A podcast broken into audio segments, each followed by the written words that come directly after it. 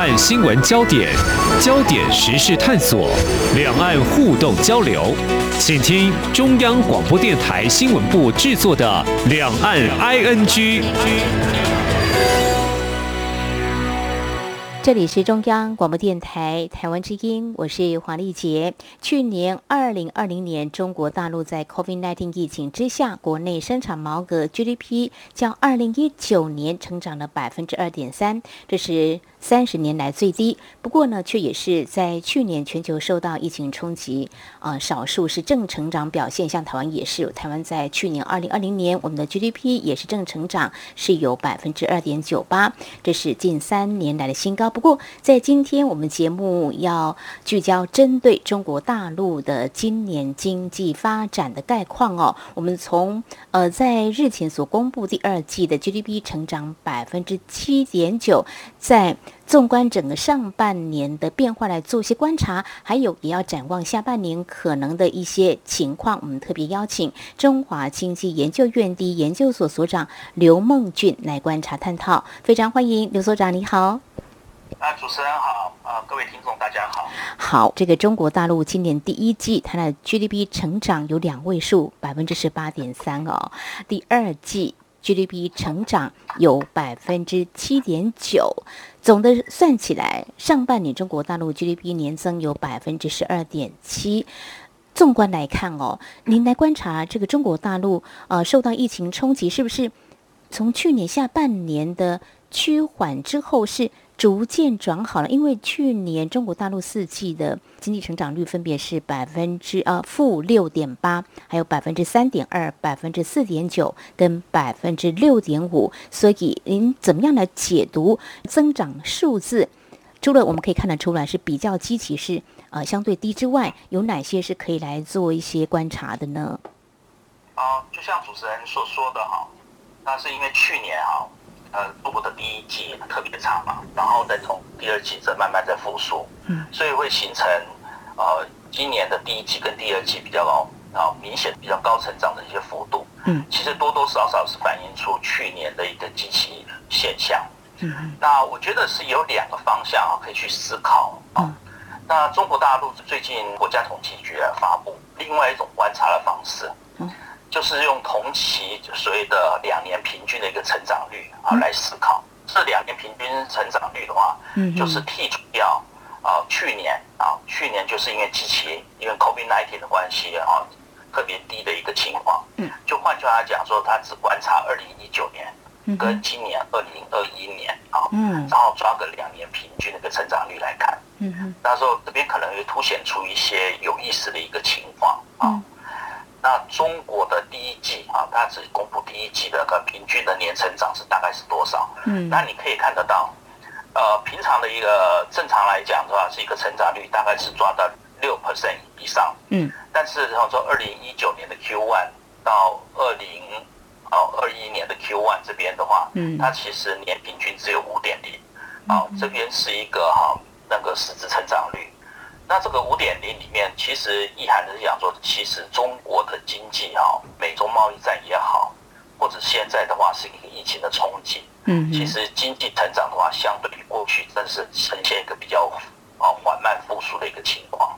嗯哼。第二个的话，如果说我们现在看一下中国大陆现在经济开始复苏，那是从哪些省份或哪些地方？嗯，那这样子的话，也可以凸显出来，其实中国大陆跟区域成长。啊，更加失衡的一个情况，这个是我们最值得呃关注的一个地方。好，另外的话，我们可以要另外关注的话，说现在在经济在复苏的一个情况之上，嗯有面临哪些的挑战？我们相信讲说，中国大陆现在经济是少数几个全球重要的呃经济国家当中复苏的力道是比较好的。嗯嗯，那可归因于它的国内里面的疫情防控，还有经济。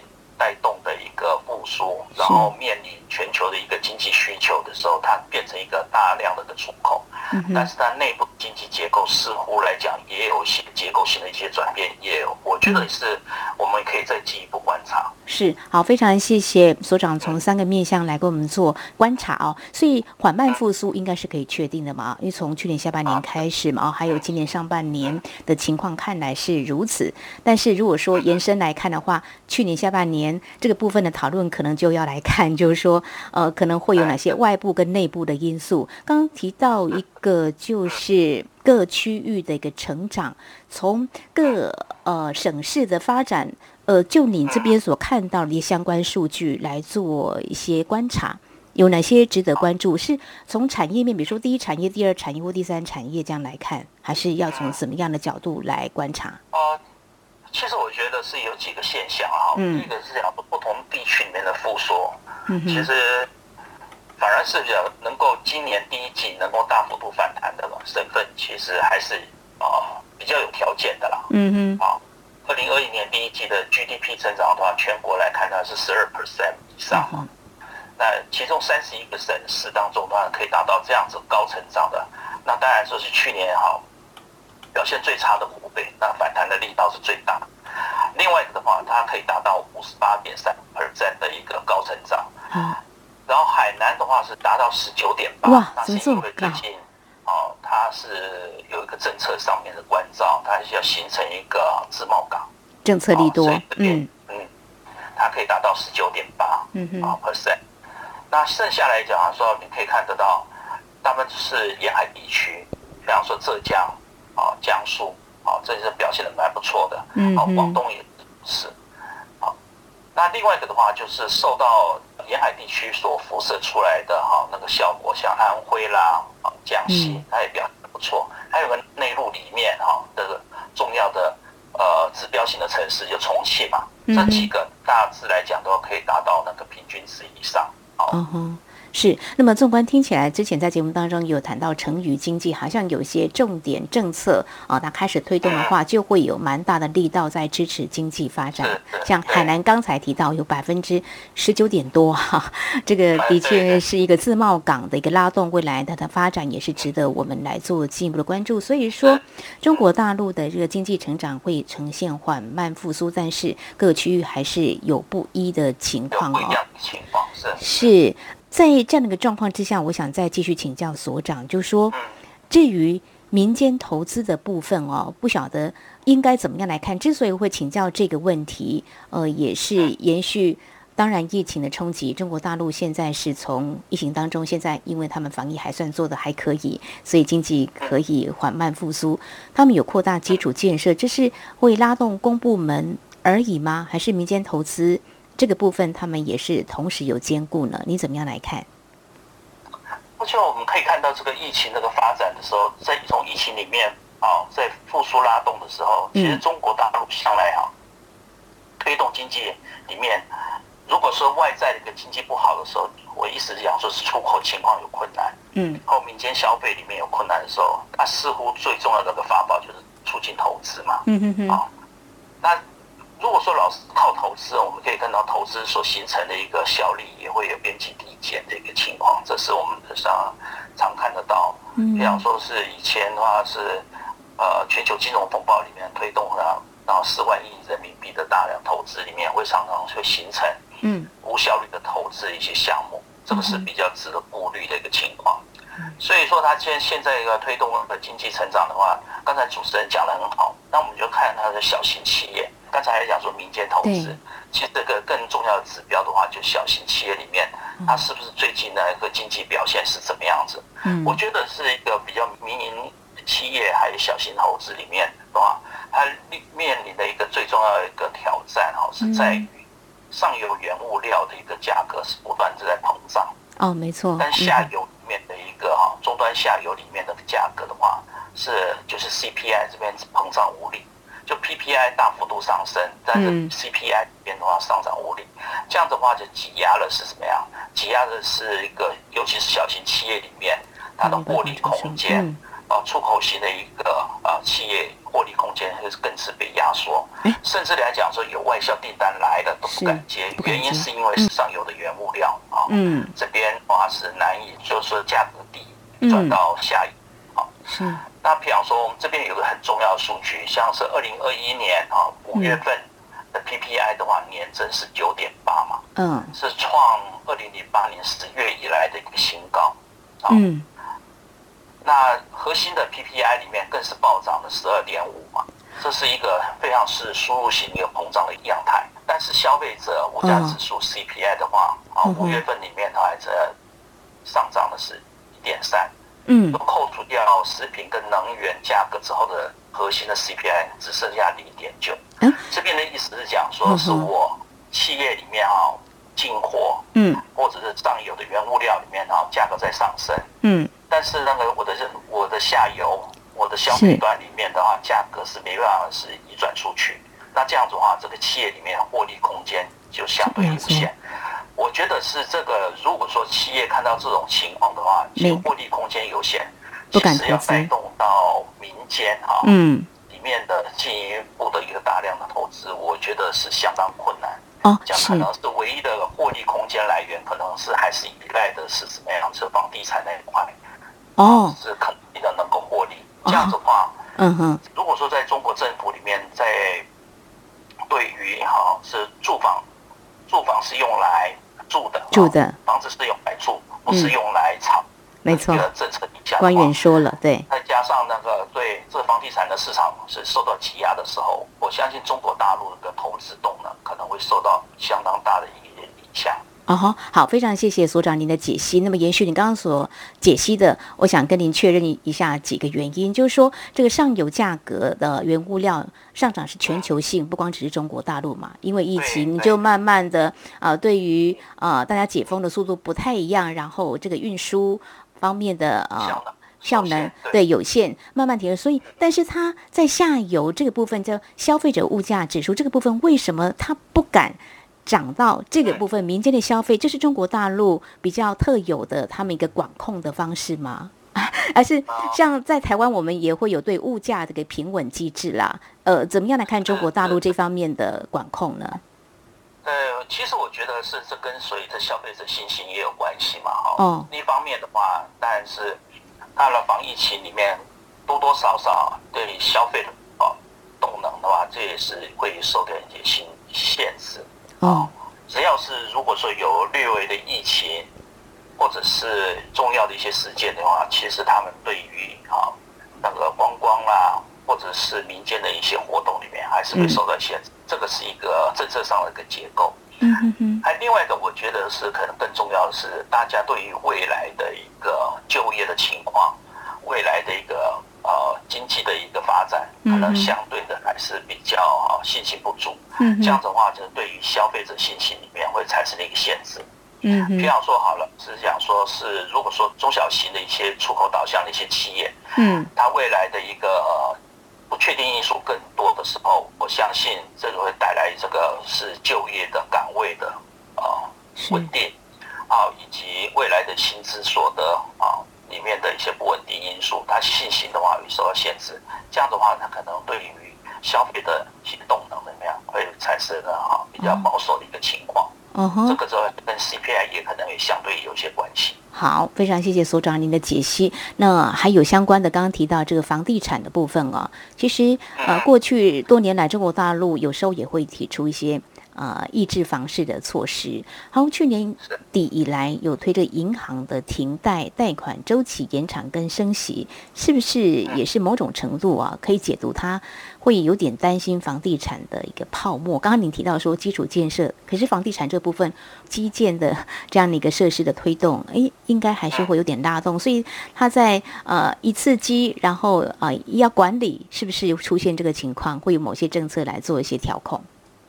哦，对，呃，我觉得是这样说，中国大陆相应的一些政策里面，他也不希望说他过度把那些资金啊是放在房地产里面，这样的话可能也会受限制于很多地区里面的经济发展过度仰赖房地产，嗯啊，这是属于呃所谓的土地财政嘛，嗯哼，那这样的话可能是相对应的一些经济呃产业发展里面的话，就是很多地方政府宁愿去。比较保守，还是走了一个土地财政。嗯、那跟中国大陆想要推动一些科技产业啦、新兴比较前瞻性的一些产业里面的话，会产生一些埃及的作用。那另外一方面的话，是房地产的价格不断的膨胀里面，其实对于老百姓的一个家庭负债也会产生了一些压力。对，这个的话可能是他比较多的一些考虑政策在里面。嗯嗯。那可是中国大陆里面的刺激政策、产业政策到底有什么新的招？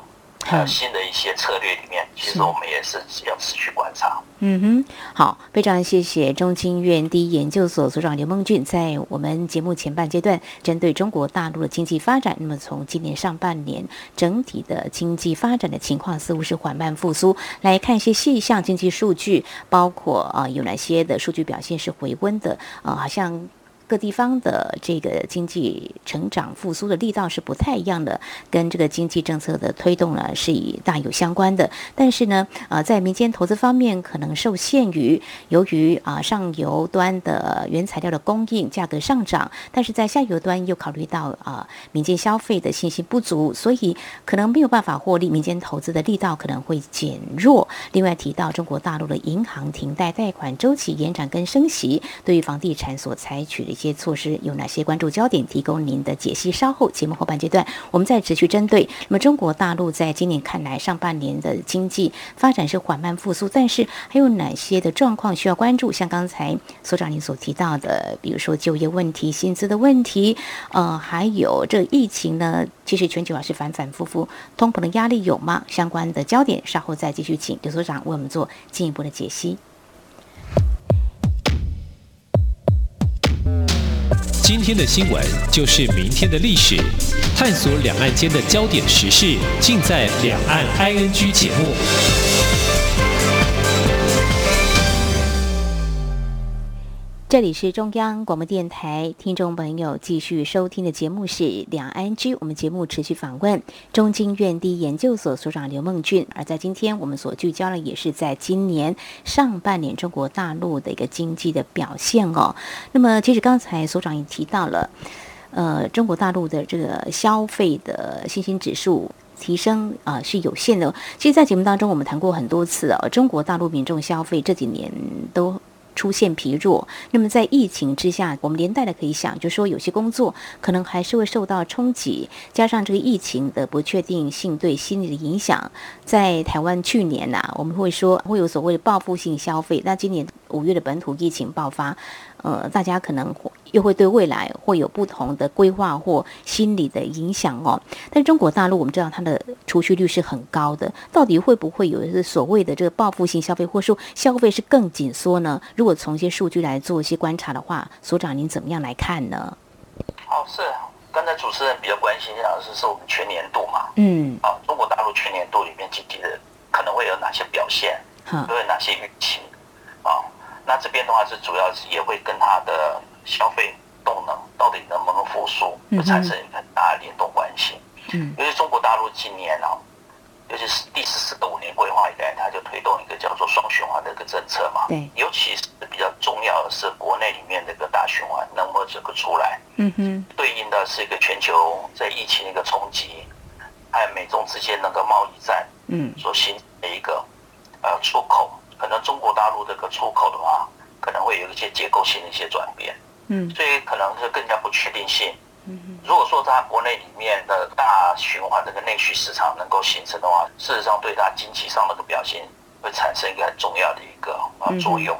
那其中里面的话，是所谓的民间消费是一个扮演很重要的一个角色。这民间消费其实一方面是对于经济稳定起了一个啊安定作用。另外一个的话，它这个消费不是只是一般的量的消费，它其实期待的是一个高端消费嘛。哦。那高端消费对于他们带动高端的一些制造业，嗯，或者产业的发展是，呃，他们期待的是能够有很重要的一个角色哦。嗯。那这高端消费里面的话，会跟它的电商消费，跟它的智慧型城市的一个发展。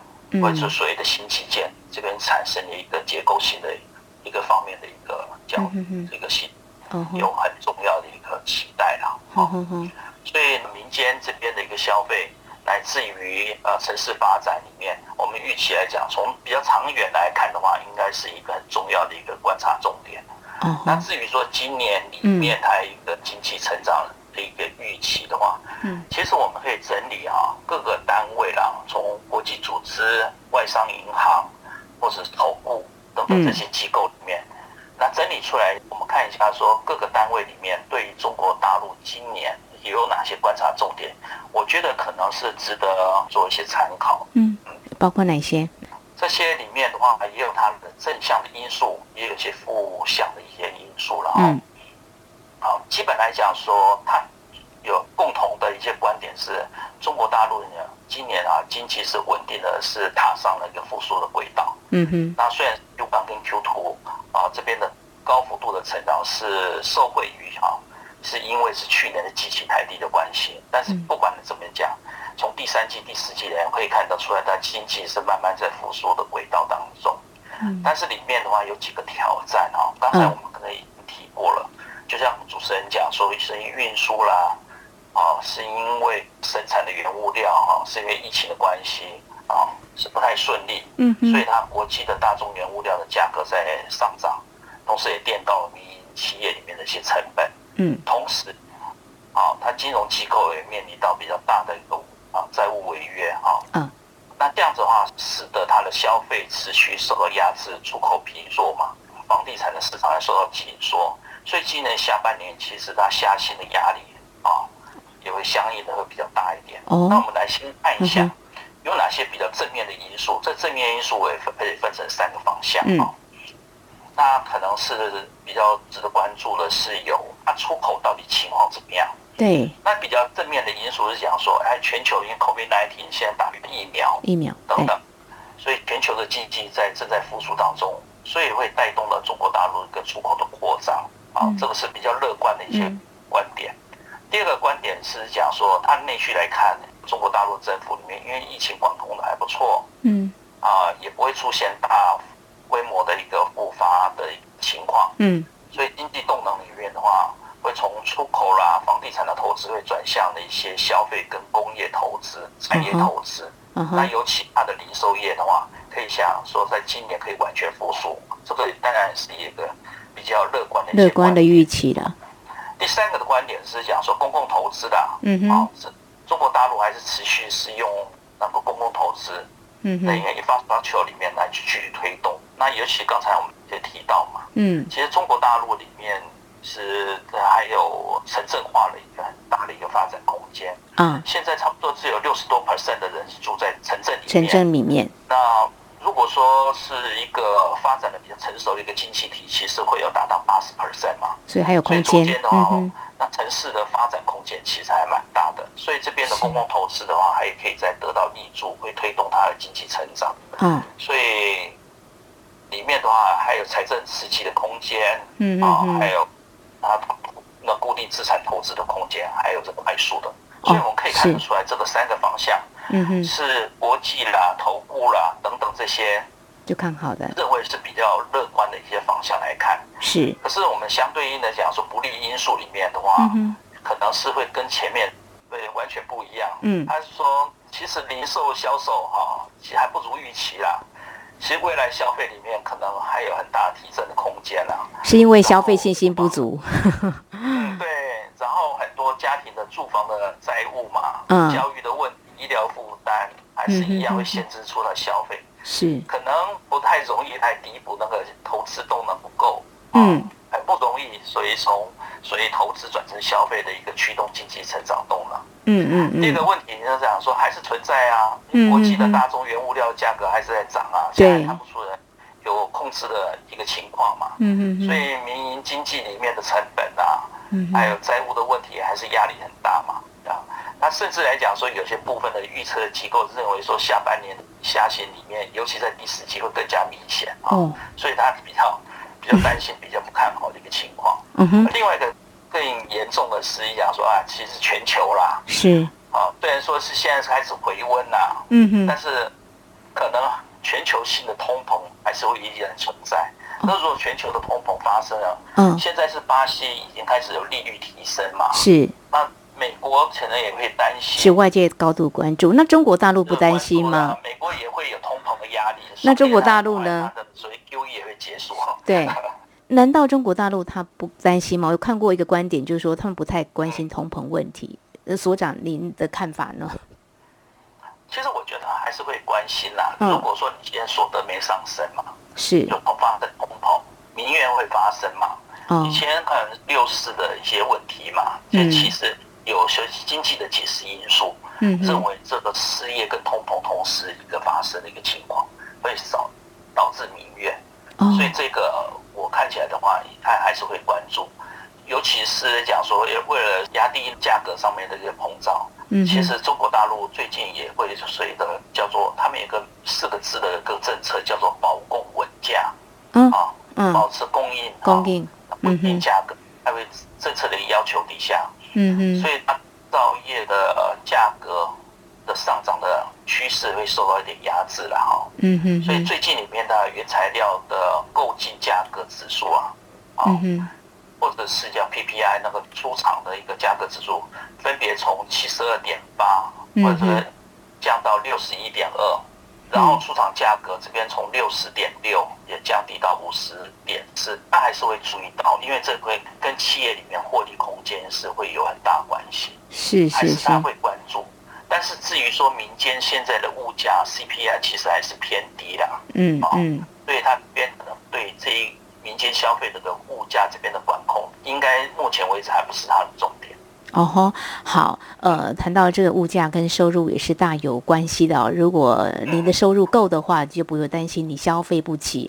而谈到中国大陆是希望致力在高端的消费，其实，呃，在今年我看到中国大陆出炉一份呃调查，去年哦，因为 COVID nineteen 疫情对于劳工所造成的冲击，就是说有三成的县城劳工在疫情爆发之后收入就减少。当然，经过一年之后，希望他们都能够回到自己的工作岗位啊。不过提到这个就业的问题，像今年中国大陆大概有将近九百万左右的呃大学毕业生吧，高校毕业生。这对于就业怎么样来做，让大家有工作？官员好像也多次提到，就是说尽量呢啊能够找出一些位置给这些啊。知识分子 来就业，这个恐怕也是对下半年来讲，应该也是一个蛮大的影响的啊，他必须去处理的问题嘛，对不对？对，因为你刚才主持人谈到的那些大学的毕业生，其实他们希望就业的岗位应该是跟白领阶级是有关系嘛？没错，嗯。然后白领阶级可能最大的就业岗位应该还是在服务业啊，尤其是比较高端一点的服务业嘛。嗯。可是服务业里面受到 COVID-19 的一些影响是最大的一个冲击，是啊，所以说那个白领阶级的就业岗位里面会受到很大限制。嗯，但是倒过来讲，其实也产生了一些新的就业岗位的一些空间。嗯，会跟他的所谓网络消费啦。嗯哼哼，是。那这边那网络消费里面的话，这边推动大陆最有名的一个节庆应该是双十一嘛。嗯哼哼哼。啊，他觉得要刺激消费里面，只光靠一个双十一还不够，不够。那不是最近要推动一个叫六一八嘛？嗯哼，是。就年终促销活动也会是一个跟网络消费、线上消费相对应的一个线。就你想说，是现在的话要推动网络消费，刺激推动大型的消费里面，除了双十一之外，它也创造一个叫年终消费。这个我们会看到中国大陆这些活动啊。这常常应该是跟它的政策也是相对应的。是，那么所以总体看起来，就是国内外的一个预测机构呢，对于中国大陆经济发展呢，正面看待也有乐观预期嘛。但是觉得负面的影响啊，冲击也是有的。虽然中国大陆目前看起来他们的疫苗施打率覆盖率还蛮高，但是其他国家的这个嗯疫情如果没有获得缓解，同样的话，那在进出口其实老实说也是不无。会受到一些影响，对不对？所以这个经济经济成长还是会因为疫情没有办法完全消散，会有相当不确定性，呃，应该也是变数之一。好，有关中国大陆在去年下半年，可以说他们的经济是从疫情当中复苏，那么今年上半年的表现算是一个持稳。整体观察呢是缓慢复苏，不观察下半年有哪些变数跟发展值得关注？我们在今天非常感谢中华经济研究院第一研究所所长刘梦俊的观察解析，非常谢谢刘所长，谢谢您。好，谢谢主持人，谢谢各位听众。